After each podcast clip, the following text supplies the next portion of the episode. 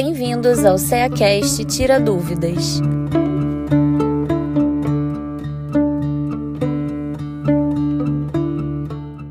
Sejam bem-vindos ao CEACast. Eu sou Paola de Lima e vamos ao nosso momento Tira Dúvidas. O momento onde nós vamos trazer explicações rápidas para palavras e expressões muito utilizadas na doutrina espírita, mas que sempre deixam a gente com aquela dúvida. E quem está aqui com a gente? Marcelo Hollenberg, trabalhador da Casa Espírita Bezerra de Menezes, em Miami, na Flórida, nos Estados Unidos. Oi, Marcelo.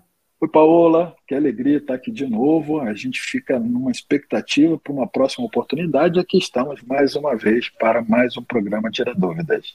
Então já vamos começar com a seguinte: afinal, o que significa erraticidade? Hum, esse termo ele é bastante bastante interessante porque muitas das pessoas que estão na doutrina espírita associam esse nome à questão de prática de erro, né? de errar. Uhum. Quando, na verdade, erraticidade diz respeito a um período mais ou menos longo, de acordo com o grau de desenvolvimento de cada espírito, aonde ele, no mundo espiritual, se prepara para uma nova existência. Então, o período que ele ali está, é, podendo assim se preparar, né, estudar, criar meios, condições, tomar boas resoluções, estando ele, inclusive, né, em graus até bastante é, adiantado, sendo ele espírito com conquistas, porém necessitado ainda de uma nova existência, tendo ele que encarnar mais uma vez. Então, muitas, muitas vezes, é, perguntam assim: ah, é, será que é, é, Antônio de Aquino é espírito errante? Olha só como que a gente usa né, o termo e a gente não sabe a, a administrar o emprego do termo. Por quê? Porque se ele, Antônio de Aquino, ou se Dr. Bezerra de Menezes, ou qualquer espírito que necessite ainda encarnar, não aqui na Terra, mas em outros planetas, com outras condições, ainda se fizer necessário, ele vai ficar. O período que ele ficar, esperando, aguardando para essa nova oportunidade, nós denominamos, designamos de erraticidade, e o espírito que está nesse, nesse processo é chamado de espírito errante. Ele só deixa de ser errante quando realmente aí sim atinge o grau de pureza que ele não precisa mais encarnar. Então ele chega na primeira ordem de espíritos, espírito puro, não precisando mais de uma nova oportunidade encarnatória. Aí ele deixa de ser definitivamente errante. E o que seria essa lei de causa e efeito que a gente tanto ouve? Hum, essa lei de causa e efeito a gente costuma chamar de né, corrigenda misericordiosa, né?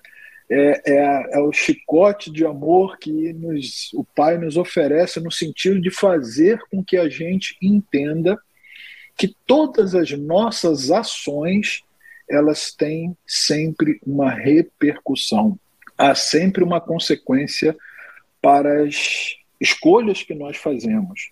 Por isso que é muito importante a nossa compreensão, o nosso desenvolvimento a partir do estudo, para que a gente tenha condição de discernir mais e melhor.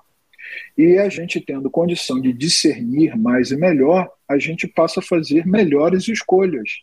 E fazendo melhores escolhas, a gente não sofre, a gente não tem que passar pelas situações né, que nos é, fazem aí se termos que nos reajustarmos com a lei.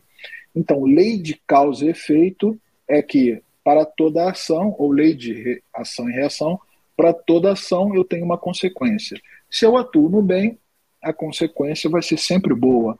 Se eu faço escolhas equivocadas, ruins, e isso traz uma consequência para mim ruim. Ou seja, não há como eu plantar é, é, espinho né, e colher é, frutos frondosos, né, com árvores frondosas.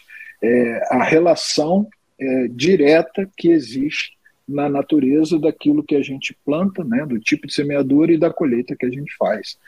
Basicamente, lei de ação e reação é isso. Entendi. E livre-arbítrio, o que, que significa? Muito diretamente ligado com essa é, explicação que a gente deu sobre lei de ação e reação. Por quê? Porque diz respeito exatamente a uma a um legado, né, um patrimônio valiosíssimo que o Pai nos deu, que é justamente de podermos escolher, de termos a liberdade de escolha. Eu abro sempre um parênteses nos dias atuais, onde se fala muito em liberdade, liberdade, que as pessoas precisam, têm que ser livres, que elas possam fazer o que quiserem, que elas sejam o que queiram ser, né, como se isso não houvesse a menor consequência para né, as, nossas, as nossas ações, as nossas escolhas não tivessem nenhuma consequência para nós. Mas isso diz respeito à nossa capacidade de fazer uso de nossa liberdade. Porque a ação de liberdade, o livre, a livre escolha também vem com a responsabilidade daquilo que a gente faz.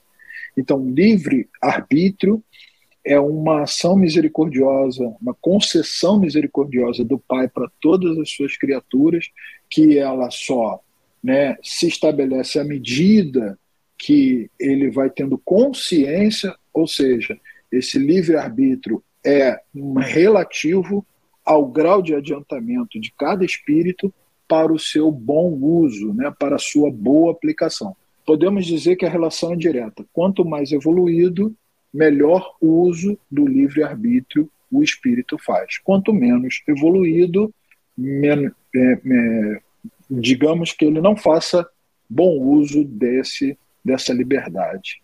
Então, é algo que nos encerra, né? É, junto com a palavra livre-arbítrio, a responsabilidade do uso disso. Encerramos mais um momento Tira Dúvidas, Marcelo. Puxa vida, quando eu estou me animando, a gente encerra. Mas esperamos até a próxima oportunidade, Paola. Um beijo. É isso, é isso aí. Até o próximo Tira Dúvidas. CEACast, o podcast do Centro Espírita Antônio de Aquino de Rio das Ostras.